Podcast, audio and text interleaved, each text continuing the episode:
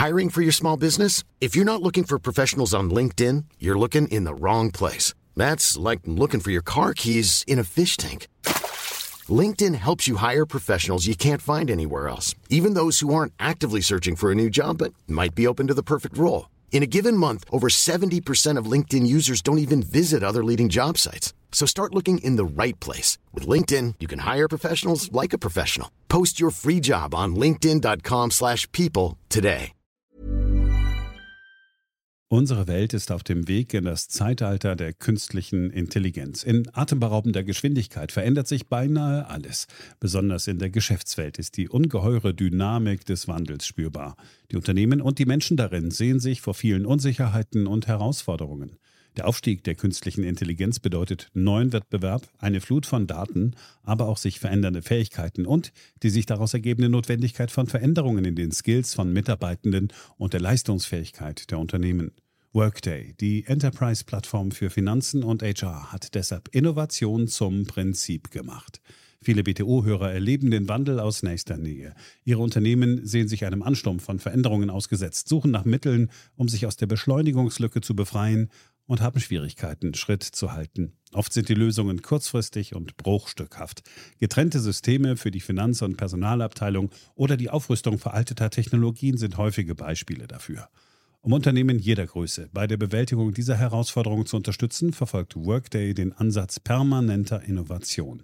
Denn nur so können Kunden Veränderungsprozesse anführen, statt darauf zu reagieren. Nur Workday verfügt über einheitliche Daten, die nahtlos über eine einzige Plattform fließen und ihnen die Möglichkeit geben, intelligente Entscheidungen zu beschleunigen, Chancen zu erkennen und Risiken zu mindern. Workday versetzt sie in die Lage, Modelle und Prognosen zu erstellen und schnell und zuverlässig zu handeln, dank Echtzeitdaten und einer zuverlässigen in die Plattform integrierten KI. Besuchen Sie workday.com und erfahren Sie, wie Sie Fahrt aufnehmen können bei Ihrer Reise ins Zeitalter der künstlichen Intelligenz. Workday, die Enterprise-Plattform für Finanzen und HR. Hier ist Beyond the Obvious, der Ökonomie-Podcast von und mit Daniel Stelter. Eine Produktion von The Pioneer. Herzlich willkommen zur neuesten Ausgabe meines Podcasts. Ich freue mich sehr, dass Sie auch in dieser Woche wieder mit dabei sind. Diese heutige Ausgabe wird ein Stück weit besonders. Ich möchte nämlich diesmal die Gelegenheit nutzen, eine Vision mit Ihnen zu teilen. Und zwar eine Vision für Deutschland und würde mich sehr freuen, wenn Sie sich eine Stunde Zeit dafür nehmen. Beyond the Obvious, der Podcast mit Dr. Daniel Stelter.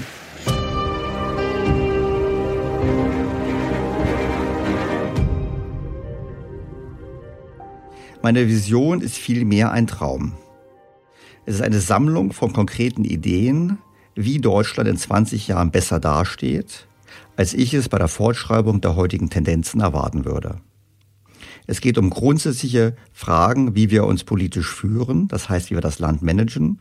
Es geht um makroökonomische Zusammenhänge und vor allem geht es darum, die Schaffung von Wohlstand und die Sicherung von Wohlstand als die Voraussetzung für die Verteilung desselben wieder mehr in den Vordergrund zu stellen. Ich finde, in den letzten Jahren hat die Politik zu sehr den Schwerpunkt gelegt auf das Thema der Verteilung und zu wenig, um mich zu sagen, gar nicht ausreichend auf das Thema der Schaffung und Sicherung von Wohlstand. Das sind aber die letztlich entscheidenden Zukunftsfragen. Im Kern sucht Daniel Stelter die Antwort darauf, wie Deutschland in den nächsten 20 Jahren ein besseres Land werden kann. Ein Land, das wächst, in dem es echten nachhaltigen Wohlstand gibt und es nicht für wenige, sondern für die Mehrheit. Es ist ein Traum von einem Land, Deutschland 2040. So heißt auch sein neues Buch und über einige Punkte diskutiert er heute in dieser Ausgabe. Ich habe mich bewusst dazu entschieden, keine Buchvorlesung zu halten. Ist auch relativ langweilig, sondern ich habe mir eine Gesprächspartnerin gesucht, um die Kernthese meines Buchs mit ihr zu diskutieren. Christine Bergmann ist seit vielen Jahren die Wirtschafts- und Finanzexpertin des Bayerischen Rundfunks. Die Volkswirtin hat auch lange als Korrespondentin vom Finanzplatz Frankfurt berichtet. Zu ihren Schwerpunkten gehört die Politik der Europäischen Zentralbank. Ihren Fragen stellt sich Daniel Stelter jetzt. Ja, sehr geehrte Frau Bergmann, herzlich willkommen in meinem Podcast. Ja, gerne. Und wir drehen ja die Rollen heute um. Also ich stelle keine Fragen, sondern Sie haben sich freundlicherweise die Mühe gemacht, sich durch mein Buch zu arbeiten, sich kritische Fragen zu überlegen und mit mir ein bisschen über mein Buch zu diskutieren. Also ich bin insofern gespannt, was auf mich zukommt. Ja, dann fange ich nämlich auch gleich mal an, weil Sie laden uns ja in Ihrem Buch gleich am Anfang ein, mal zu träumen. Davon, wie Deutschland 2040 sein wird. Und kaum sind wir in unserem Traum, dann holen Sie uns auf den harten Boden der Realität wieder zurück. Und Sie meinen, dass Deutschland kein glückliches, reiches Land mehr sein wird, wenn wir jetzt nichts tun. Sind Sie grundsätzlich ein pessimistischer Mensch? mein Umfeld würde sagen, ich neige etwas zum Pessimismus, das stimmt. Jetzt würde ich sagen, Sie wissen ja, Pessimisten sind sehr glücklich, weil sie mehr Chancen haben, positiv überrascht zu werden. Insofern muss es gar nicht schlimm sein. Aber mal im Ernst, ähm, wenn wir auf Deutschland gucken, glaube ich, dass wir uns in der Tat schon seit längerem in einer Illusion bewegen. Wir haben seit längerem diese Illusion zu glauben, wir wären ein reiches Land, was sich alles leisten könne. Sicherlich getragen auch durch den wirtschaftlichen Aufschwung, den wir bis Corona hatten, die Schwarz-Null, diese ganzen Themen. Und deshalb glauben wir, wir können uns auch in Zukunft alles leisten. Und es gibt eben einige grundlegende Veränderungen im Umfeld, die absehbar sind. Stichwort Demografie aber eben auch einige Dinge der Illusion, die in den nächsten paar Jahren platzen werden. Und deshalb glaube ich in der Tat, dass wir einen Kurswechsel brauchen, um die Voraussetzungen zu schaffen, auch im Jahre 2030, auch im Jahre 2040 ein glückliches und wohlhabendes Land zu sein. Und was sind das für Illusionen? Wo kommen diese Illusionen her? Belügen wir uns einfach selber? Werden wir belogen? Machen wir die Augen nicht auf? Oder was ist das? Gut, zum einen, ich würde nicht sagen, wir belogen werden. Ich glaube einfach, wir neigen dazu, dass wir immer so ein bisschen nur schauen, wie geht es uns gerade jetzt. Also wir schauen auf den Ist-Zustand. Und die Politik macht das ja institutionell durch die Rechnungslegung des Staates. Wir wissen, der Staat hat Kameralistik, das heißt, er schaut auf Einnahmen und Ausgaben und sagt dann, oh, ich habe weniger ausgegeben, als ich eingenommen habe, also habe ich gespart, also ist alles gut. Und wenn man eine Bilanz aufstellen würde beim Staat, dann würde man zum Beispiel eben sehen, na, die Infrastruktur ist aber verfallen, also da muss man eigentlich was abschreiben. Oder, naja, wir haben uns aber Verpflichtungen aufgeheizt für die Zukunft, ähm, Stichwort Pensionen, Renten, Gesundheitssystem, die werden immer größer, da haben wir gar nicht für gespart. Das heißt, eine andere Sicht darauf ist das Erste. Das heißt, wir müssten sauberer bilanzieren.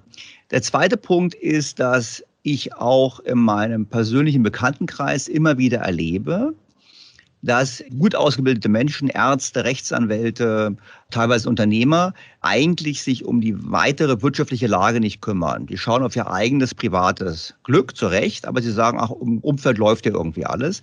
Und sie schauen eben nicht auf die grundlegenden Trends. Und was sind diese Trends? Ich meine, ein ganz wichtiger Trend, der uns zukommt, ist die Alterung der Bevölkerung. Wir reden seit Jahren, seit Jahrzehnten davon, aber dieses Jahrzehnt kommt sie wirklich.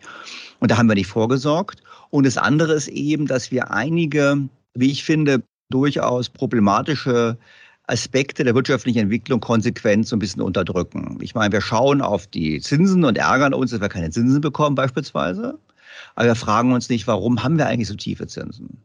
Wir schauen auf den Euro und sagen, ja, da gibt es ein bisschen Probleme, aber irgendwie scheint es ja zu funktionieren. Das heißt, wir blicken nicht weiter, sondern wir sagen, ach naja, kurzfristig geht es uns gut, scheint ja alles zu funktionieren. Und die Politik hat das natürlich schon verstärkt, hat immer gesagt, wir sind ein reiches Land und ähm, hat natürlich auch kein Interesse daran gehabt zu sagen, dass da so ein paar Probleme sind, die ungelöst sind. Naja, das empfinden, glaube ich, viele Menschen auch so, dass wir ein reiches Land sind, wenn wir uns mal drumherum schauen, wie andere Länder dastehen. Das ist ja ein Eindruck, den man sehr leicht bekommen kann. Und es ist ja auch dieses Thema, dass wir nur im Hier und Jetzt leben und nicht so drauf schauen, wie die Grundlagen sind es ist bisher immer gut gegangen, sozusagen, ja. Also es ist zumindest eine sehr, sehr lange Zeit gut gegangen. Kann man den Menschen eigentlich kaum verdenken, dass sie denken, dass das so weitergeht. Natürlich ist Deutschland ein reiches Land, wenn wir es mit vielen Ländern der Welt vergleichen. Wenn wir es mit unseren Nachbarländern vergleichen, da wird es schon interessanter, weil dann sagt man, na ja, der Staat hat tiefere Schulden als beispielsweise Italien oder Frankreich. Deshalb sind wir in Anführungsstrichen reicher, kommt wieder die Frage auf, messen wir die Staatsverschuldung richtig? Ich nehme an, wir kommen noch im Gespräch darauf, wir messen sie nicht richtig. Wir schauen eben immer nur auf die offiziellen Schulden, nicht auf die verdeckten Schulden. Das Zweite ist, wenn wir die Privathaushalte anschauen, müssen wir feststellen, dass die deutschen Privathaushalte eben im Vergleich mit den Nachbarländern nicht so vermögend sind. Also das sind die Italiener, die Franzosen, die Spanier durchaus vermögender. Und dann wird immer gesagt in Deutschland, ja, das stimmt aber so nicht, weil bei uns die Vermögensverteilung besonders ungleich ist. Das stimmt. Aber wenn man genauer hinschaut, liegt das nicht daran, dass bei uns die Reichen so reich sind, sondern es liegt daran, dass die Mittelschicht zu wenig hat. Und deshalb kann man schon sagen, ja gut, wir verdienen ganz gut, wir haben also eine hohe Wirtschaftsleistung pro Kopf, aber wir haben eigentlich nicht so wahnsinnig viele Vermögenswerte. Da gibt es verschiedene Ursachen für und das spielt aber auch schon eine Rolle, weil man weiß, dass Vermögen zu haben erheblich zur Zufriedenheit von Menschen beiträgt, gerade auch in Zeiten wie Corona. Und vor dem Hintergrund eine breitere Vermögensbildung in der Bevölkerung wäre sicherlich sinnvoll. Also natürlich sind wir reicher als viele Länder der Welt, aber wir sind nicht so reich, dass wir uns alles leisten können, was die Politik immer uns gerne erzählt. Aber wenn wir sagen, wir sind nicht so vermögend wie jetzt zum Beispiel die Menschen in Italien oder in Spanien, ist, könnte man ja auch positiv interpretieren und sagen, na ja, wir müssen nicht so viel vorsorgen, weil wir ja einen großen Sozialstaat haben, der uns aufhängt, weil wir viel angespart haben über die Rentenversicherung, weil wir eine gute Gesundheitsvorsorge haben. Wir müssen gar nicht so viel zurücklegen, also geht es uns doch eigentlich auch nicht schlecht. Das stimmt, da haben vollkommen richtigen Punkt. Also ganz ehrlich, ist natürlich ganz wichtig. Wir haben sogar äh, noch eine größere Vermögensungleichheit als in Deutschland in den skandinavischen Ländern. Warum? Weil in der Tat ausgebaute Sozialstaaten einhergehen mit geringeren Privatvermögen. Das ist richtig. Die Sache ist die, der Vergleich zwischen Italien und Deutschland spielt dann eine Rolle, wenn aufgrund von hohen italienischen Staatsschulden gesagt wird, wir müssten solidarisch werden oder solidarisch sein. Weil da kommt die Frage schon auf, wenn die Italiener privat mehr vorsorgen und der Staat umgekehrt mehr Schulden hat, dann heißt es ja nicht, dass das Land ärmer ist. Im Gegenteil, das Land Italien, wenn wir es gesamthaft betrachten, die privaten Haushalte, die Unternehmen und den Staat, ist Italien eines der solidesten Länder in Europa. Die haben also in der Tat Privatverschuldung, die tiefer ist als in Deutschland und die Gesamtverschuldung ist nicht viel höher als in Deutschland. Ist halt eine andere Verteilung als bei uns. Also bei uns ist es ein bisschen so, der Staat ist auf dem Papier reicher und die Bürger sind ärmer. Aber insofern, Sie haben einen Punkt. Die Frage ist natürlich, wenn wir jetzt mal gucken auf die Altersvorsorge, dann haben wir beide Ansprüche. Das würde ich sagen, Sie haben wahrscheinlich Pensionsansprüche beim Bayerischen Rundfunk. Das ist ein bisschen sicherer als die Rentenansprüche. Nur letztlich ist es so, da gibt es ja keinen Schatz wie bei Dagobert Duck. Wissen Sie, Frau Merkel oder Herr Heil baden ja nicht in so einem Geldspeicher, sondern Sie haben ein Versprechen abgegeben zu Lasten Dritter, nämlich der nachfolgenden Generation. Das heißt, Umverteilung. Wir müssen im Prinzip eigentlich alles Interesse haben, dass wir die nachfolgende Generation also wir erstmal genug Kinder haben, erstens. Zweitens, dass wir diese Kinder hervorragend ausbilden. Und drittens, dass wir ihnen einen hervorragenden Kapitalstock äh, hinterlassen. Also hervorragende Autobahnen, Bahnnetze, äh, digitale Infrastruktur, damit sie in der Zukunft in der Lage sind, möglichst viel Geld zu erwirtschaften, damit ihnen das, was sie uns abgeben müssen, nicht so wehtut. Und das machen wir eben nicht. Wir haben zwar ein Versprechen abgegeben, an jetzt an uns beide, an die, gut, ich bin also eigentlich an mich, ich bin ja der, der Massenjahrgang 64. Also mir wurde ein Versprechen abgegeben, aber die Voraussetzungen, dieses Versprechen auch in 10, 15 Jahren erfüllen zu können, die sind nicht geschaffen worden. Hm, das ist ja auch immer wieder so ein Punkt bei der Rentenversicherung. Da hat man auch das Gefühl, dass wir uns und aber auch die Politiker sich selbst ein bisschen belügen. Ne? Sie haben es ja vorhin schon gesagt, wir reden da schon seit 30 Jahren drüber, ne? dass äh, dieses System so nicht wirklich funktionieren kann. Auf der anderen Seite ist es eigentlich auch ein Problem, das zeitlich begrenzt ist. Ne? Also wenn die, die geburtenstarken Jahrgänge sozusagen, wenn wir mal die Welt verlassen, dann ist dieses Problem ja eigentlich gelöst. Das ist richtig, nur ganz ehrlich gesagt, für die meisten, die jetzt zuhören, auch in dem Gespräch, das ist ein schwacher Trost zu sagen, ich bin mhm. dann weg, weil die Frage ist schon, was droht uns denn da? Und uns droht natürlich, wenn wir nicht gegensteuern, äh, drohen uns erhebliche Verteilungskonflikte. Und die Politik würde dann sagen, naja gut, dann sollen die Jungen mehr abgeben. Die Sache ist nur die, in der heutigen Welt, gerade die gut ausgebildeten Jungen, werden sich dann überlegen, ob sie das machen wollen. Und in meinem Buch spreche ich das ja auch an. Wir haben ja nicht nur Zuwanderung, die erfreulich ist ja im Prinzip, sondern wir haben auch Abwanderung aus Deutschland. Und wenn man genauer hinschaut, gehen eher jüngere und eher besser ausgebildete Menschen aus Deutschland weg. Und nachdem andere Länder ähnliche demografische Probleme haben, sind wir eigentlich mit denen im Wettbewerb. Wir müssen kämpfen darum, dass die Jungen bleiben und tatsächlich das erwirtschaften, was wir dann sozusagen brauchen. Richtig. Und wir müssen attraktiv sein für richtige Zuwanderung, für die qualifizierte Zuwanderung. Und wir müssen attraktiv bleiben, damit Leute nicht weggehen. Und das gibt also eine natürliche Grenze bezüglich der Abgabenlast. Das ist ganz klar. Bei der Abgabenlast kann es nicht beliebig weitergehen. Das Zweite ist, wir müssen sie entsprechend qualifizieren und mit Kapital ausstatten. Das haben wir nicht gemacht. Ich meine, jetzt sitzen Sie im schönen München, da ist das nicht so. Ich sitze in Berlin. Ich kann Ihnen sagen, die Schulen hier sind in einem schlechten Zustand. Der Berlin Berliner Senat beim jetzigen Tempo wird es schaffen, in 20 Jahren die 700 äh, Schulen in Berlin mit Breitband ausgestattet zu haben. Ab jetzt gerechnet. Das sagt jetzt schon mal ungefähr, wo wir sind. Und natürlich kann man in so einem Umfeld wenig oder sehr schlecht die kommende Generation so befähigen, dass sie für uns die Renten erwirtschaftet. Die Politik denkt meines Erachtens da zu kurz, denkt immer so, ach naja, wir können es ja machen. Ich glaube einfach, die Verteilungskonflikte sind gigantisch. Dann können Sie sagen, naja, ist ja kein Problem, dann lass uns innerhalb der älteren Generation umverteilen. Das wird garantiert auch kommen, also höhere Steuern auf diejenigen in der älteren Generation, die mehr Vermögen haben oder höhere Erbversteuern und ähnliches. Aber man muss sich auch mal überlegen, wie sieht so ein Land aus, was so altert? Schauen Sie, wir sind jetzt, ich nehme jetzt mal München, weil Sie da jetzt sitzen, München als Beispiel. Die Münchner Immobilienpreise sind immer nur gestiegen in den letzten 20, 30 Jahren. Bestimmt gab es mal Ausnahmen, zwei, drei Jahre. Beim Kern sind sie immer nur gestiegen. Warum? Weil in München die Wirtschaft gut gelaufen ist und weil sie Zuwanderung hatten aufgrund der gut laufenden Wirtschaft. Wenn wir jetzt aber umdrehen und sagen, wir haben in weiten Teilen Deutschlands eine Rückgang der Bevölkerung, dann haben wir auch sinkende Vermögenspreise. Wir erleben es ja bereits. Meine Immobilien steigen nicht überall in Deutschland. Sie steigen in einigen Ballungszentren. In vielen Regionen Deutschlands fallen die Preise schon. Das heißt, wir kommen in eine Welt, wo wir Überangebot Immobilien haben, wo wir fallende Vermögenspreise haben. Und wenn wir dann sozusagen über Besteuerung das noch versuchen zu lösen, das wird alles nicht funktionieren. Was wir machen müssen, wir müssen uns ertüchtigen als Land, fit machen, damit wir in der Lage sind, in 10, 20 Jahren aufgrund unserer Wirtschaftskraft die Leistung zu erbringen. Es wird durch Umverteilung nicht funktionieren.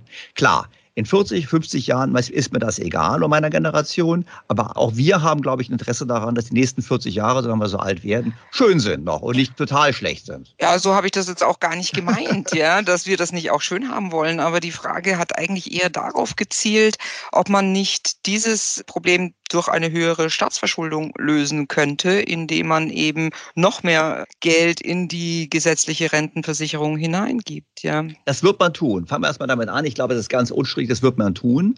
In Deutschland immer etwas zurückhaltender als in Nachbarländern, aber ich glaube in der Tat, wenn wir nach Japan blicken beispielsweise, Japan hat ja schon länger mit dieser demografischen Entwicklung zu tun. Jetzt hatten die auch noch eine Blase, die geplatzt ist, das natürlich noch erschwert hat, aber Japan hat natürlich zum Teil die Kosten der Alterung auch mit Staatsschulden gelöst. Das wird man machen. Das ist auch nicht schlimm unbedingt, vor allem deshalb nicht schlimm, weil wir uns im Euro befinden und wir ja viel tiefere Schulden haben als unsere Nachbarländer. Die Nachbarländer haben auch viel höhere ungedeckte Versprechen. Das heißt, wir sind im Euro ohnehin auf dem Weg in höhere Staatsschulden hinein.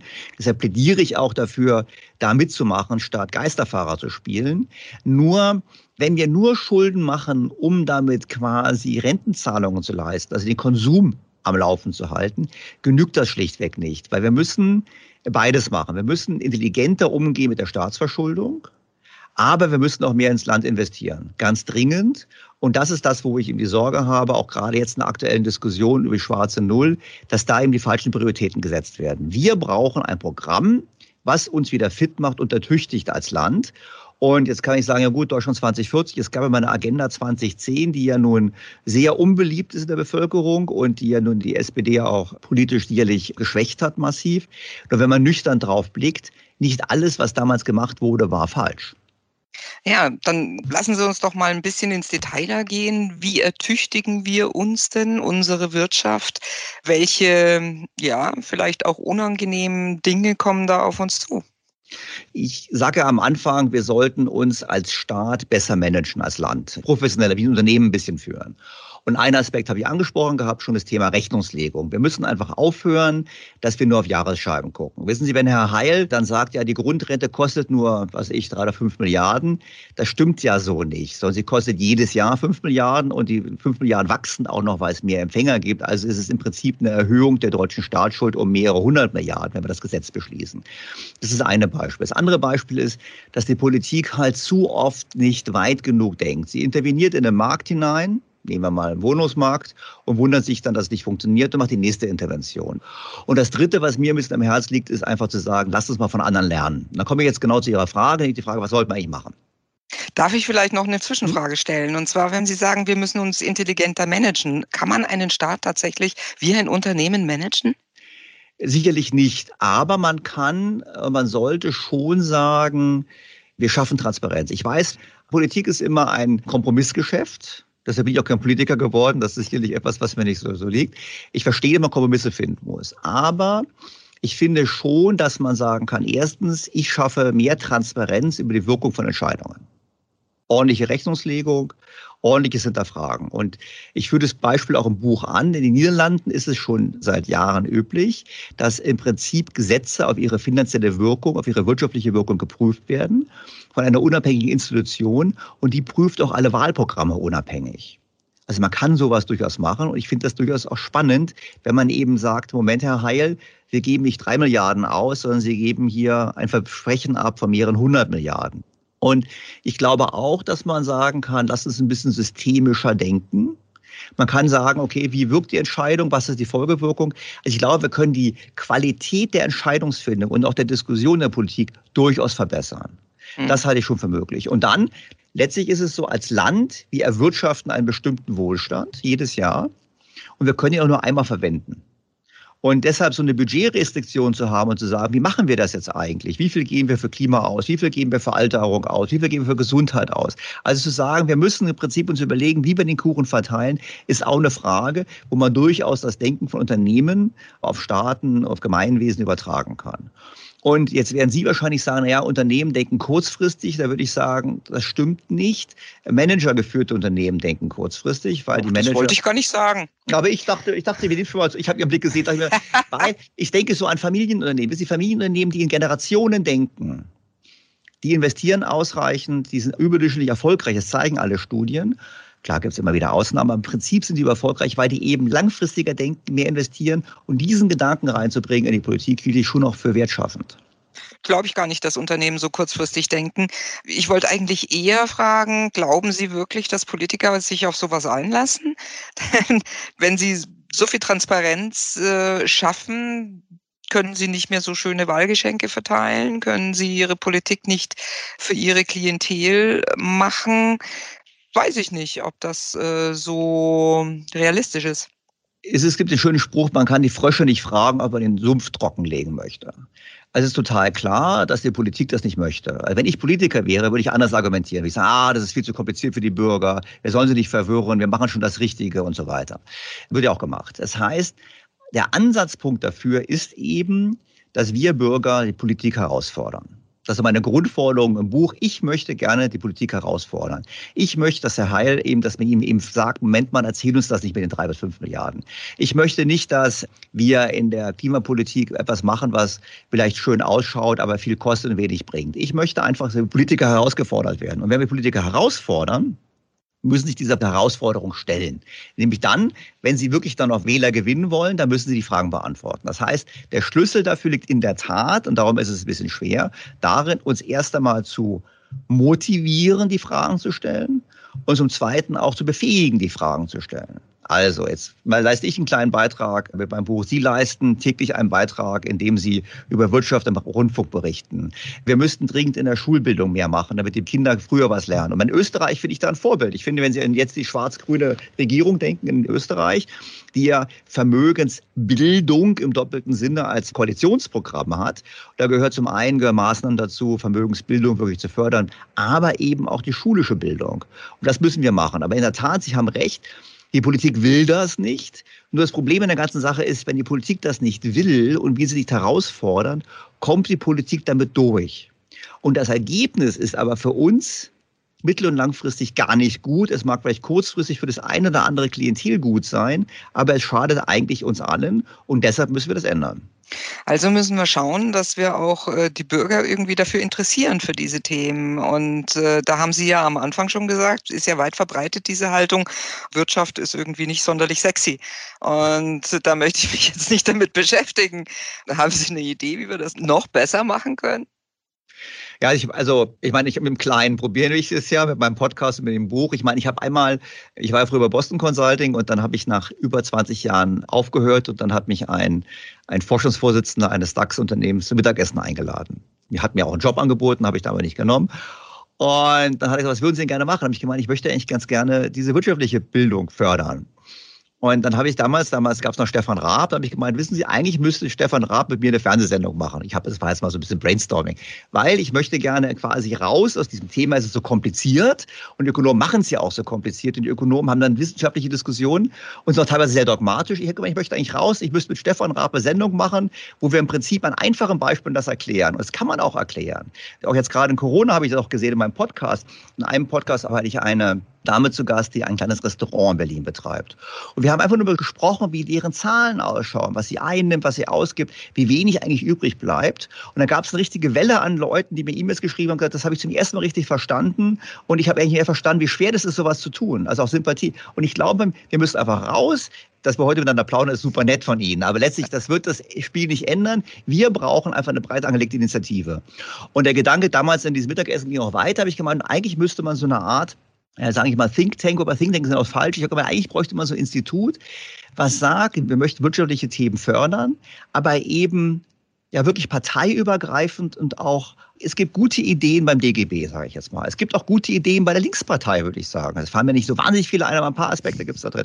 Es gibt gute Ideen bei der FDP und die sind alle so ein bisschen in den Kästen drin. Und ich glaube, ich bin fest davon überzeugt, die Antwort auf die Herausforderungen der kommenden Jahrzehnte, die finden wir nicht in einzelnen Parteiprogrammen, sondern die brauchen wir übergreifend. Wissen Sie, kann man sich vorstellen, eine höhere Besteuerung von Vermögen? Kann ich mir vorstellen aber nicht on top, sondern ich sage, ja, da müssen wir das Steuersystem umbauen. Da müssen wir eben sagen, auf der anderen Seite muss sich eben ähm, Arbeit wirklich wieder lohnen. Alle Politiker plakatieren, Arbeit muss sich lohnen. Und wenn wir ehrlich sind, die Abgabenbelastung ist gerade im unteren mittleren Bereich enorm hoch.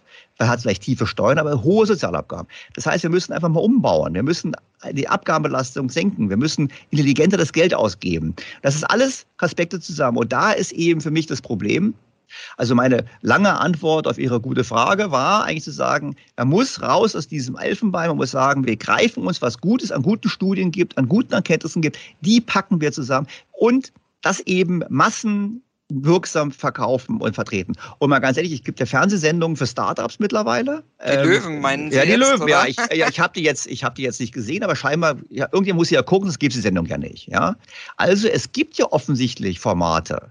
Ja, Sie werden wir- lachen, das, das interessiert sogar junge Leute.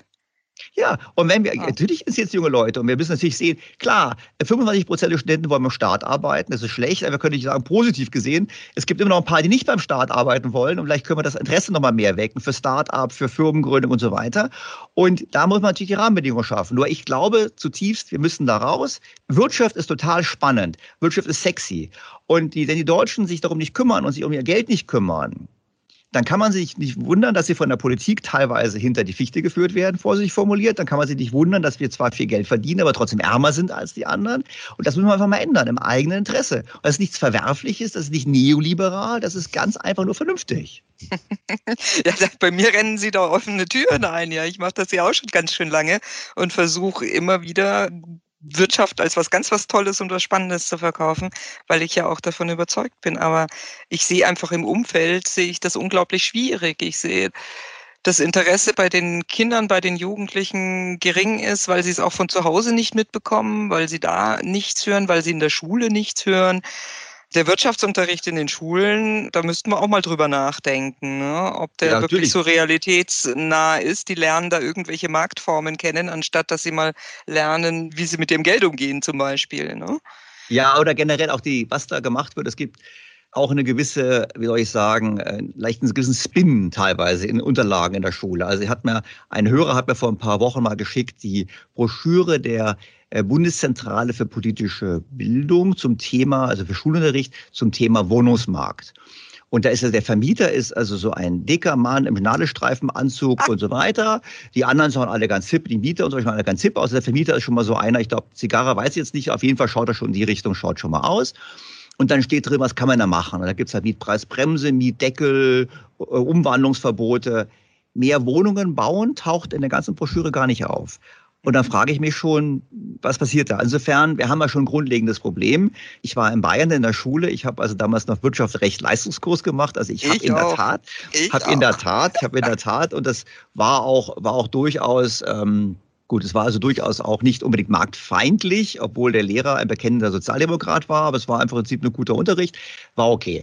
Und ich glaube, wir müssen es einfach generell machen. Insofern, ich meine, wenn jemand den Podcast hört und hat einen Fernsehsender, vielleicht beauftragt er uns beide ja mit einer massentauglichen Show für Wirtschaft und dann machen wir da was, und dann kriegen wir den das Leuten was bei. Wir, genau.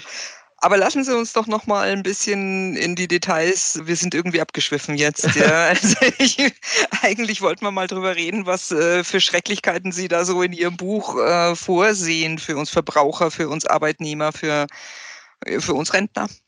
Genau, also vielleicht nochmal das Versprechen, es gibt aber auch schöne Sachen im Buch, also nicht nur schreckliche Sachen.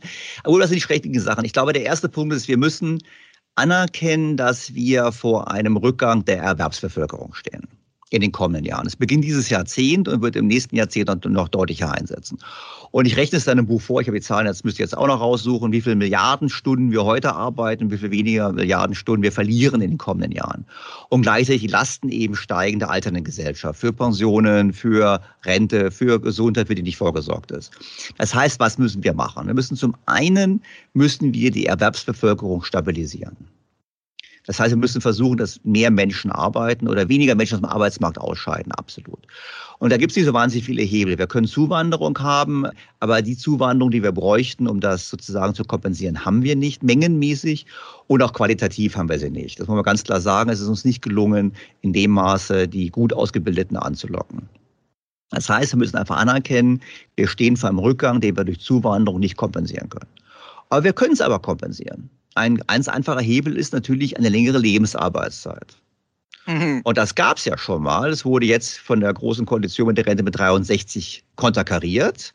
Völlig falsche Entscheidung, weil eigentlich wollen wir mehr Leute, die arbeiten, nicht weniger. Letztes Jahr gab es einen neuen Rekord wieder an Anträgen und vor allem liegt die Zahl weit über dem, was die Politik erwartet hat. Ein schönes Beispiel übrigens wieder für die Politik, hat geringe Zahlen angenommen, um sie durchzubringen. Wir wussten alles würden höhere Zahlen werden. Das heißt, wir müssten eigentlich länger arbeiten und das klingt nach Horror, ist es aber eigentlich nicht. Weil wenn wir überlegen, dass wir viel länger arbeiten, ist es eigentlich nur legitim, wenn wir sagen, na ja, für jede drei Lebensjahre, die wir mehr Lebenserwartung haben, wenn wir davon ein Jahr mehr arbeiten und zwei Jahre als Rente haben, ist es nicht äh, zu viel. Und insofern wäre es richtig, länger zu arbeiten. Das Zweite, was Möglichkeit ist, wir können natürlich auch die Wochenarbeitszeit erhöhen. Und das klingt jetzt schlimm, weil wir reden gleich von zwei, drei Stunden in der Woche in diesem Jahrzehnt. Nächstes Jahrzehnt wäre es ein bisschen mehr. Ähm, das kann man machen. Und wenn wir uns vergleichen mit anderen Ländern bezüglich unserer Jahresarbeitszeit, also wie viele Stunden arbeitet man im Jahr, ist Deutschland weit tiefer als die USA, aber auch Italien und andere Länder. Das heißt, wir haben mehr Urlaub und weniger Wochenarbeitszeit. Und das ist ein ganz einfacher Hebel. Das sind nicht wahnsinnig viele Werte und wir müssten nur zurückkommen zu Werten von vor 10, 15, 20 Jahren und könnten es damit zumindest in diesen Jahrzehnten kompensieren. Also ich finde das jetzt noch nicht so horrormäßig, aber klar, ist nicht populär. Naja, ähm, aber jetzt machen Sie einen Job und auch ich einen Job, der uns wahnsinnig viel Spaß macht und der uns jetzt körperlich auch nicht so fordert.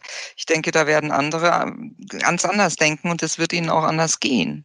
Das ist, verstehe ich auch. Und darum sage ich auch im Buch zum Beispiel, wir müssen die Rahmenbedingungen schaffen. Also Unternehmen müssen die Rahmenbedingungen schaffen, dass eben ältere Mitarbeiter auch leichter integriert werden können. Das machen auch intelligente Unternehmen bereits jetzt schon. Und es ist auch nicht so, dass ältere Mitarbeiter zwangsläufig weniger produktiv sind. Da gibt es verschiedene Studien. Die einen sagen, oh, die sind weniger produktiv. Andere sagen, das stimmt überhaupt, wie sind sie gar nicht. Und ich würde eigentlich eher über Anreize gehen. Wissen Sie, ich kann nicht aus dem Elfenbeinturm heraus sagen, Herr Müller, der kann nicht mehr, aber Herr Meier kann. Kann ich nicht. Oder Frau oder kann ich auch nicht, das weiß ich nicht. Aber wenn ich hingehe zum Beispiel und sage, ich reduziere die Abgabenbelastung mit dem Alter, also Beispiel wäre ja, man könnte ja auch sagen, wer nach 65 noch tätig ist, hat keine Sozialabgaben mehr zu leisten und keine oder, reduzierte Steuern zum Beispiel. Solche Dinge.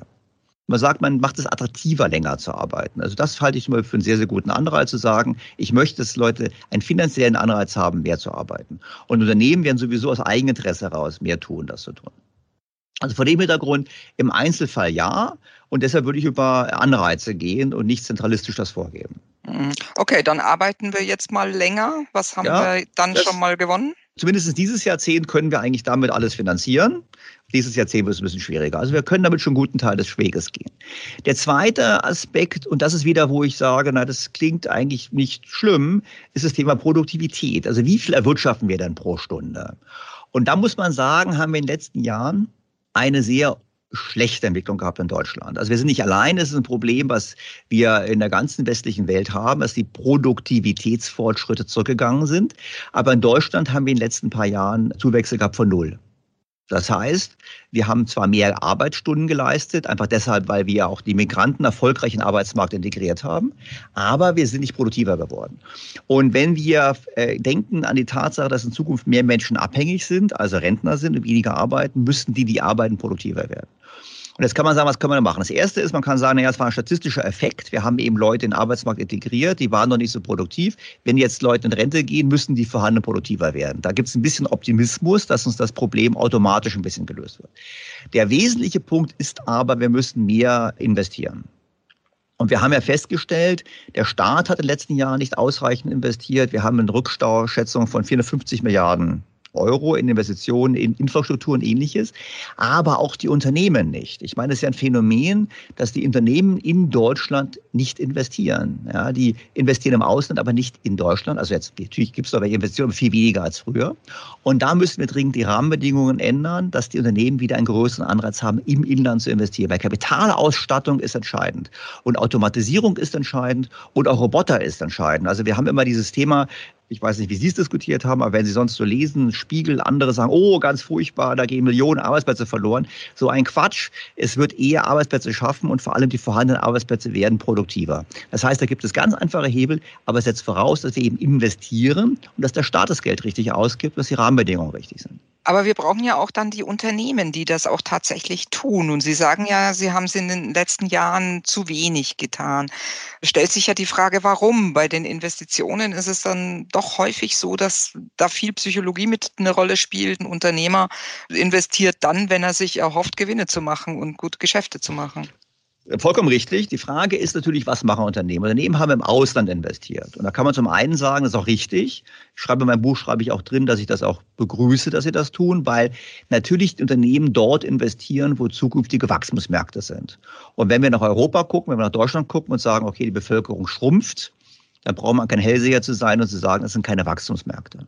Das heißt, es wird mehr in Asien investiert, mehr in den USA investiert. Das ist ganz normal. Aber wir könnten natürlich schon was dafür tun, dass es attraktiver ist, in Deutschland zu investieren. Das hat sehr viel mit Rahmenbedingungen zu tun. Und jetzt werden wir wieder sagen, ach, der Neoliberale redet über Steuern, rede ich gar nicht mal so sehr. Ich rede eher über die Qualifikation der Mitarbeiter. Da gibt es sehr viel Kritiker von Unternehmen. Wir haben auch eine hohe Anzahl an Ausbildungsabbrechern, auch ein großes Problem in Deutschland, an dem wir arbeiten müssen. Das heißt, die Unternehmen haben das Thema bezüglich der Qualität der Mitarbeiter und haben natürlich das Problem Qualität der Infrastruktur. Und wenn wir natürlich dann eine Infrastruktur haben, die nicht mehr ein Schuss ist, wenn die Autobahnen nicht mehr funktionieren, wenn wir eine digitale Infrastruktur haben, die einfach rückständig ist. Wir plakatieren immer Bildung und Digitalisierung im Wahlkampf und einen Tag später nach der Wahl ist es vergessen. Also das sind schon Rahmenbedingungen, an denen wir dringend arbeiten müssen. Ja, ja klar. Und, und, dass der Staat zu wenig äh, investiert hat, das geben sie mittlerweile ja fast alle ja zu, ne? dass da einige Lücken da sind. Die Frage ist nur, wie verbessern wir das? Wie können wir das hinbekommen, dass die Gelder tatsächlich dafür verwendet werden? Denn man sagt ja auch immer wieder, Geld wäre ja eigentlich da gewesen, auch in den letzten Jahren. Es wurde nicht abgerufen, die Kommunen haben es nicht abgerufen, die haben nicht investiert. Ist auch immer wieder so dieses Zuständigkeitsproblem. Wer investiert eigentlich? Ja, der Bund, die, die Länder, die Kommunen. Wer hat wie viel Geld? Ja, aber wir sind jetzt wieder ein bisschen so bei der politischen Strategie, dass ich streue mal ein bisschen Sand in die Augen. Warum? Es ist richtig, dass die Fähigkeit zu investieren abgenommen hat. Warum? Weil wir hatten durch die Schröderschen Reform, das war damals der schlechte Teil der rot-grünen Regierung damals, dass sie natürlich stark gespart haben. Die Länder und die Kommunen mussten stark sparen, der Bund hat stark gespart. Was passiert, wenn sie stark sparen? Sie investieren nicht mehr, dann bauen alle, die normalerweise dafür zuständig waren, die geplant haben, die bauen Kapazitäten ab. Weil einfach, wenn ich weiß, ich nehme an, ich eine Bau, wir beide betreiben eine Baufirma. Es wird also nicht mit unseren beiden Fernsehsendungen, wir betreiben eine Baufirma und wir bauen Straßen. Und der Staat kürzt massiv die Ausgaben für Straßenbau. Dann passen wir unsere Kapazitäten an. Und wenn der Staat dann plötzlich um die Ecke kommt und sagt, oh, jetzt haben wir plötzlich wieder mehr Geld, wir bauen, dann äh, haben wir jetzt folgendes Problem. Erstens, es dauert, die Kapazitäten wieder aufzubauen, die Leute entsprechend zu qualifizieren. Und das Zweite ist, wir wissen ja nicht, ob wir uns auf den Staat verlassen können. Ob wir nicht gerade aufgebaut haben und in zwei Jahren sagt der Staat wieder, oh, die Steuernahmen sind schlecht oder wir haben andere Dinge zu machen, wir machen es doch nicht. Das heißt, wir brauchen nicht nur Nachhol von vergangenen Investitionen, sondern wir brauchen auch ein Commitment des Staates, dass wir nachhaltig mehr investieren. Und ich sage das auch in dem Buch, wenn wir mal international uns vergleichen, wir sind investieren in Deutschland weit unter OECD-Durchschnitt. Und Frankreich beispielsweise hat, obwohl sie höhere Staatsschulden haben, konstant ein höheres staatliches Investitionsniveau in Infrastruktur. Und zwar von ungefähr ein Prozentpunkt vom BIP. Das bedeutet bei uns ungefähr jedes Jahr nachhaltig 33 Milliarden Euro mehr staatlicher Investitionen in die Infrastruktur, in alles, was wir brauchen, Digitalisierung und so weiter. Wenn wir also jetzt eine Politik hätten, die sagt, wir holen das jetzt nach und wir committen uns dauerhaft zu einem festen Investitionsniveau von X, das gebe ich im Buch auch vor, das ist diese Frage, wie verteilen wir den Kuchen. Wenn das vorgegeben ist, dann können alle, die davon abhängen, auch anfangen, die Kapazitäten aufzubauen und die Voraussetzungen zu schaffen, das zu bewältigen. Also insofern, wir haben da einen, einen Time-Lag, einen ganz natürlichen, und wir haben das Misstrauen, das ich finde leider Gottes berechtigte Misstrauen der Unternehmen, dass sie sagen, naja, neue Wahl, dann kommt irgendwie eine andere Regierung und dann bauen wir keine Straße mehr, sondern dann bauen wir was anderes und dann sind wir out of business. Das ist das Problem und da muss man eben verstetigen. Mhm. Diese Mindestinvestitionsquote, die Sie da ja vorschlagen, sollte man die dann mit Schulden bezahlen oder sollte man die Steuern erhöhen oder was schlagen Sie vor, wie wir das finanzieren? Denn Frankreich hat ja jetzt zum Beispiel jetzt auch höhere Schulden und investiert dann damit vielleicht mehr? Also, fangen wir erstmal damit an. Es gibt keinen Nutzen davon, dass der Staat spart weil dann, wenn wir alle sparen, dann exportieren wir unser Ersparnis ins Ausland und geben dann ausländischen Staaten Kredit. Das ist, was passiert ökonomisch. Also meine, die Hörer meines Podcasts wissen es, wenn die Privaten sparen, wenn die Unternehmen sparen, wenn der Staat spart, müssen wir große Auslandsüberschüsse haben. Das heißt, es ist schon mal nicht sinnhaft. Das Zweite ist, wir haben den Euro und nicht mehr die D-Mark. Das heißt, äh, wir sitzen sowieso mit Leuten in einem Boot, die höhere Schulden haben, die weitere Schulden machen werden. Und das können wir darüber philosophieren, ob uns das gefällt oder nicht gefällt. Wir sind sowieso in einer Schuldenunion und dann ist es einfach dumm zu sparen, wenn die anderen Schulden machen. Ich weiß nicht, ob wir noch drauf kommen, aber ich schlage ja auch vor im Buch, dass wir da eine Lösung finden für die europäischen Schulden. Das heißt, es ist richtig, dass der Staat sich verschuldet. Die Frage ist, wie viel. Und wenn wir eine Verschuldung haben, die einhergeht mit dem Wirtschaftswachstum, wenn wir eine Verschuldung haben, die so parallel sich entwickelt zu der wirtschaftlichen Leistung, ist es überhaupt kein Problem. Ich, Deutschland könnte sogar ein bisschen höheres Niveau noch haben, um sich sozusagen anzunähern an den EU-Durchschnitt. vor dem Hintergrund haben wir Puffer. Das heißt, wir können uns problemlos verschulden für diese Investitionen. Jetzt muss ich da eins dazu sagen, wir haben in den letzten paar Jahren aber unser Land nicht verfallen lassen, weil wir keine Schulden gemacht haben, sondern wir haben es verfallen lassen, weil wir die Steuermehreinnahmen falsch ausgegeben haben. Weil wir haben ja keine Geldknappheit gehabt. Ich meine, ich rechne das vor am Beispiel des Bundes. Wenn Sie den Bund anschauen, also äh, nur Bund zwischen 2009 und 2018, in zehn Jahren, hatte der Bund ja in Summe 360 Milliarden Euro Mehreinnahmen.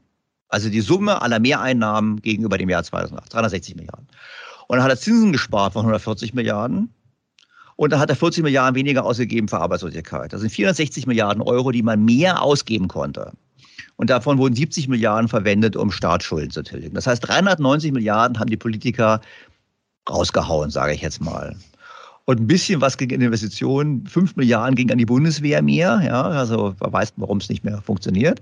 Aber es wurde eigentlich wenig investiert. Es ging überwiegend ging es eben in Sozialkassen. Also was Sie vorher gesprochen haben, Sie haben gemeint, naja, hören wir die Schulden. Also 100 Milliarden flossen zusätzlich in Rente, 100 Milliarden mehr in Gesundheit. Das heißt, wir haben das Geld eigentlich umverteilt und konsumiert, aber eben nicht investiert. Meine Antwort auf Ihre Frage ist, können wir Schulden für Investitionen? Ja, selbstverständlich. Hätten wir in der Vergangenheit äh, das gemusst? Nein, wir hätten unser Geld auch mehr investieren können. Es war ein politischer Entscheid. Womit wir wieder bei dem Thema sind, solange die Politik uns erzählen kann, die Grundrente kostet uns ja nur drei Milliarden, obwohl sie eigentlich 100 Milliarden kostet und keiner sagt, Moment mal, das stimmt aber nicht.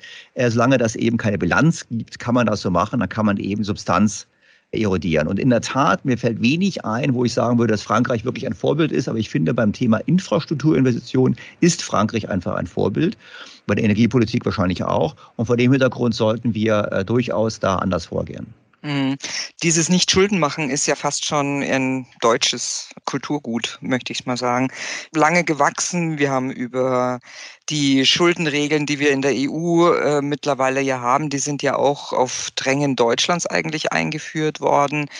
Brauchen wir da einen Kulturwandel? Also wir brauchen in Deutschland sicher einen Kulturwandel, weil wir mit der schwarzen Null zum einen ökonomischen Schwachsinn betreiben. Zum Zweiten die schwarze Null ja so, wie sie definiert ist, sowieso falsch ist. Ich meine, ich habe mal geschrieben, es ist eine Lüge, aber es ist keine Leistung. Keine Leistung habe ich gerade schon erklärt, weil die schwarze Null war keine Leistung angesichts der Tatsache, dass die so viel Steuereinnahmen hatten und die Zinsersparnis schon größer war als die Schuldenrückführung des Staates. Sie ist aber eine Lüge deshalb, weil sie eben nur schaut auf Einnahmen und Ausgaben eines Jahres. Und der Herr Professor Raffelhüschen, der war auch bei mir mal im Podcast, Sie zitieren auch im Buch, der rechnet es ja immer schon vor mit seiner Bilanz. Der stellt die Bilanz auf und er hat ja gezeigt, dass in den letzten Jahren aufgrund von Rente mit 63, Mütterrente, Grundrente, allen möglichen weiteren Versprechungen die tatsächliche Staatsverschuldung in Deutschland gewachsen ist. Das heißt, wenn wir schon wirklich es ernst meinen mit dem Sparen, dann sollten wir aber richtig bilanzieren und dann würden wir eben sehen, wo wir sparen. Und dann kann ich sagen, jawohl, wir können es kombinieren. Wir könnten eigentlich im laufenden Haushalt durchaus ein Defizit haben, das Geld intelligent verwenden, Stichwort Investitionen, und dafür aber die verdeckten Verbindlichkeiten reduzieren. Die verdeckten Verbindlichkeiten zu reduzieren heißt nämlich zum Beispiel zu sagen, wir verlängern die Lebensarbeitszeit.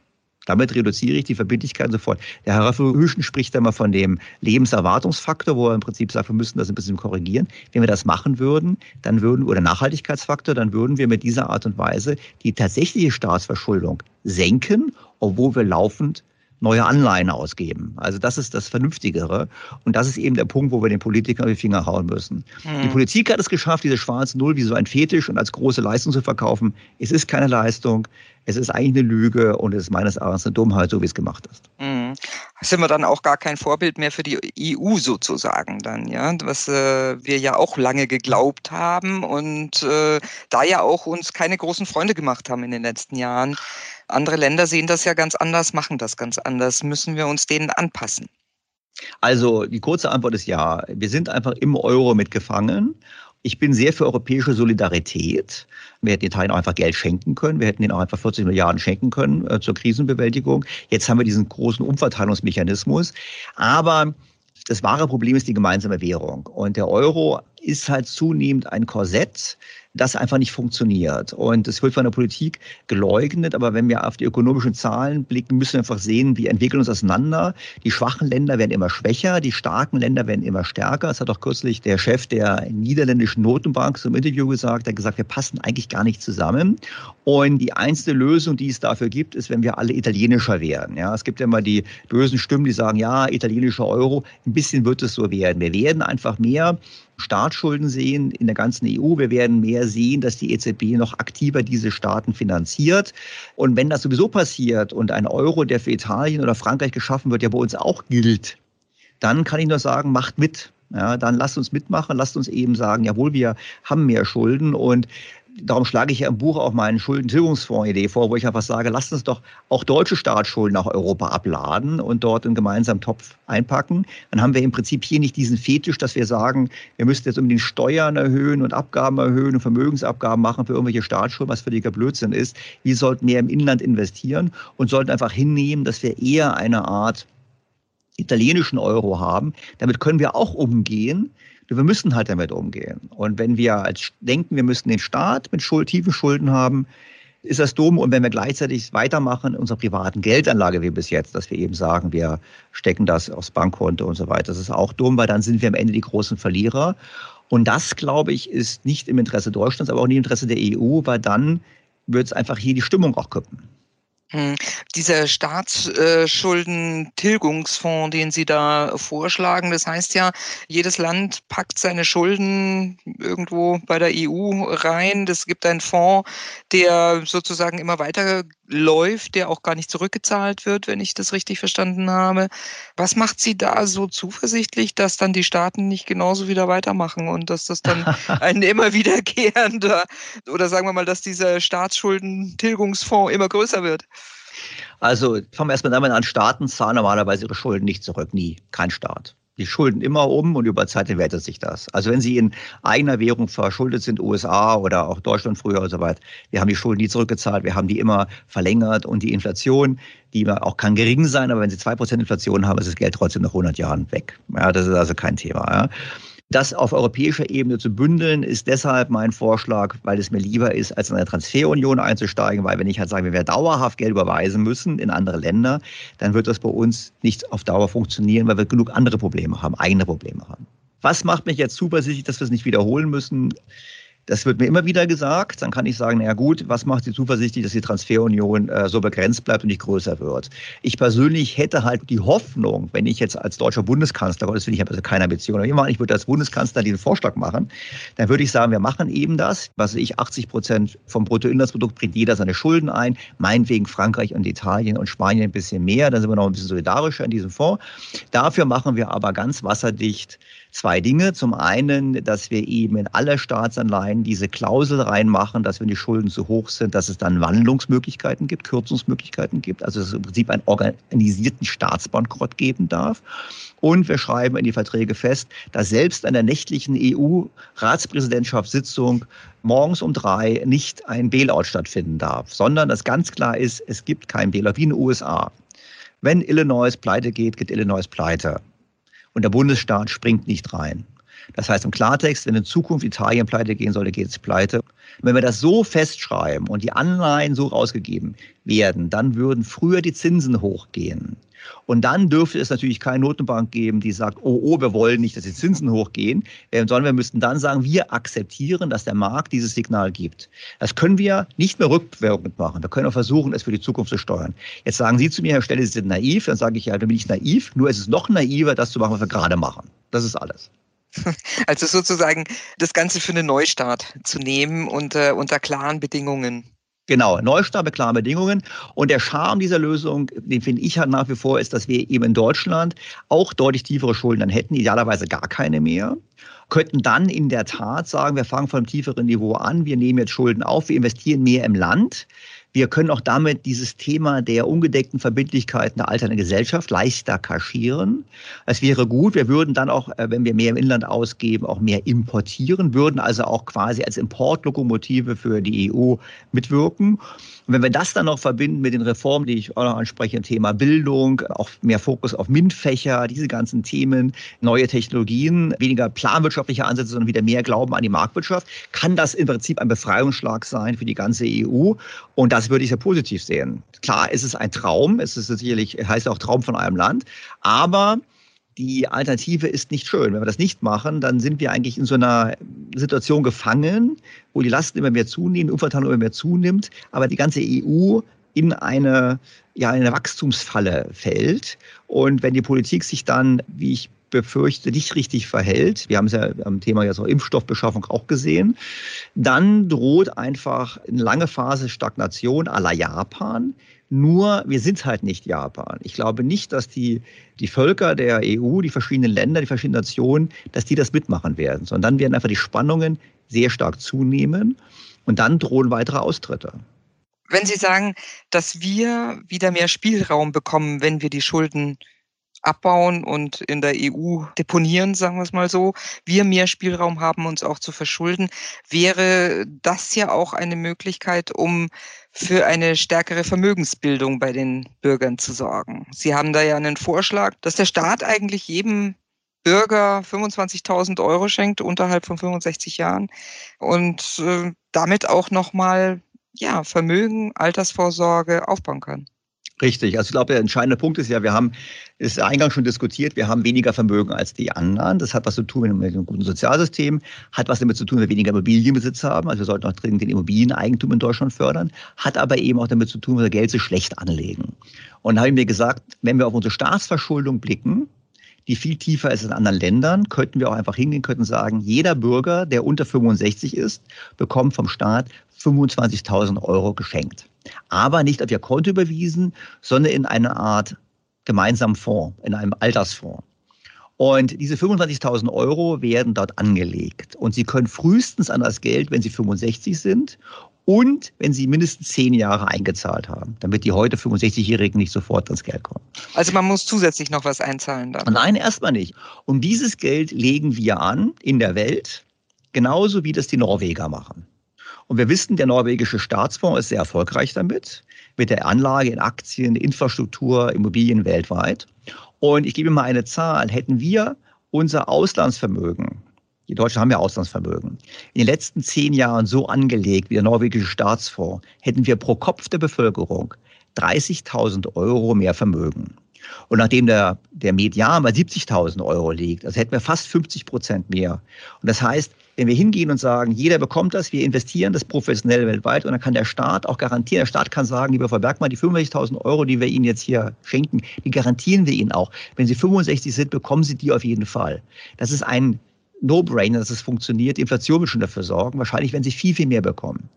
Und wenn man den Gedanken weiterspinnen möchte, könnte man sagen, wer jetzt freiwillig noch investieren möchte in diesen Fonds, kann das auch tun. Und dem garantieren wir nicht nur seine Einlage, sondern auch eine Verzinsung von 1% pro Jahr beispielsweise. Auch das werden wir in den kommenden Jahrzehnten locker erwirtschaften, wenn wir so anlegen wie Norwegen. Und das wäre super, weil wir nicht nur das Thema lösen würden mit dem geringeren Vermögen, sondern wir würden auch ein wichtiges Thema lösen, nämlich das Thema der Alters. Versorgung. Weil Sie haben ja gesagt nach dem Motto, naja, irgendwann sind wir dann tot, dann ist das Problem gelöst, schön, aber bis dahin sollte man noch was haben. Und da würde uns so ein Fonds enorm helfen. Und das wäre eine ganz einfache Maßnahme und wir können uns den leisten. Völlig problemlos können wir uns leisten. Wird ja auch immer wieder diskutiert in Sachen private Altersvorsorge, dass man das staatlich organisiert über so einen Staatsfonds, dass man dann eben zusätzlich zur gesetzlichen Rente da was einzahlt. Gibt es ja auch in den skandinavischen Ländern solche Modelle. Das könnte man alles in allem dann da machen. Das könnte man machen, wobei ich dazu sagen muss, also eins möchte ich schon betonen, es gibt ja auch die Grünen zum Beispiel fördern ja, haben ja solche Ideen, aber sie verbinden das oftmals dann mit so Themen wie für gesellschaftlich sinnvolle Projekte. Und das meine ich nicht. Ich meine Rendite optimierend, vielleicht auch Rendite maximierend, anlegen, professionell. Und die Norweger machen das ja vor. Die haben ja auch Vorgaben ethischer Art. Die sagen ja auch, wir machen jetzt hier nicht irgendwelche äh, Waffen oder irgendwelche klimaschädlichen Dinge. Das kann man machen, aber ansonsten sollte das Geld von Profis gemanagt werden und bitte nicht von Politikern. Und was heißt Profis dann? Ja gut, ich meine, bei der Wer Bundesbank. könnte das organisieren? Ja, die Bundesbank könnte es organisieren. Die Bundesbank verwaltet jetzt schon Pensionsvermögen. Die Bundesbank könnte das sicherlich machen und die Norweger können das auch machen, haben wir ja gesehen. Die heuern sich halt dann entsprechende ähm, Asset Manager, die im Prinzip Geld anlegen. Das könnten wir auch machen. Müsste man im Prinzip in die Tasche greifen, aber das lohnt sich allemal, dort richtig mit professionellen Leuten zu arbeiten. Weil ganz ehrlich, wir machen das nicht. Im Buch zitiere ich auch eine Studie, die zeigt, wie das Auslandsvermögen sich rentiert. Bei uns nahe Null, in Großbritannien, USA zwischen 6 und 8 Prozent pro Jahr. Und das macht einen enormen Unterschied. 6 bis 8 Prozent pro Jahr angelegt versus Null ist ein gigantischer Unterschied nach ein paar paar Jahrzehnten. Und deshalb müssten wir es dringend machen. Mhm. Wenn Sie schon sagen, ja, dass es ein Traum ist, wie Ihr Buch ja auch heißt, Träume braucht man ja auch, um was besser machen zu können. Und von daher würde ich sagen, lassen Sie uns weiter träumen. Frau Bergmann, vielen herzlichen Dank für Ihre Zeit und ich bin gespannt, was es für ein Feedback gibt zu dieser anderen Art des Podcasts. vielen herzlichen Dank und herzliche Grüße nach München. Danke. Damit endet die heutige Episode. Informationen zum Nachlesen finden Sie im Blog von Daniel Stelter auf think-beyondtheobvious.com. Dort haben Sie auch die Möglichkeit, Fragen und Rückmeldungen zu diesem Podcast zu hinterlegen. Vielen Dank fürs Zuhören. In der kommenden Woche geht es wie gewohnt weiter und ich freue mich wie immer auf Ihr Feedback, auf Ihre Kritik, auf Ihre Anmerkungen, gerne als Sprachnachrichten. Ihr Daniel Stelter. Beyond the Obvious der Podcast mit Dr. Daniel Stelter.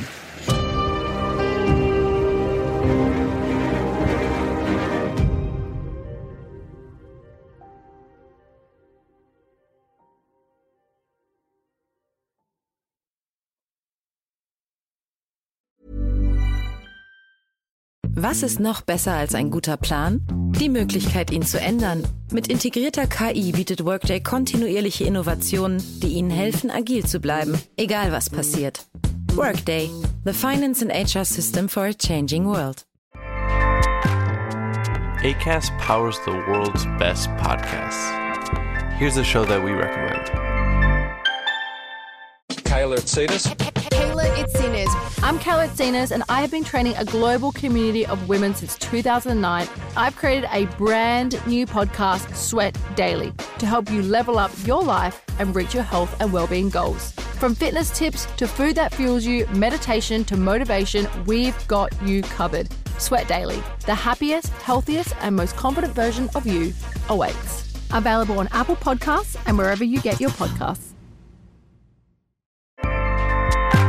ACAST helps creators launch, grow, and monetize their podcasts everywhere. ACAST.com.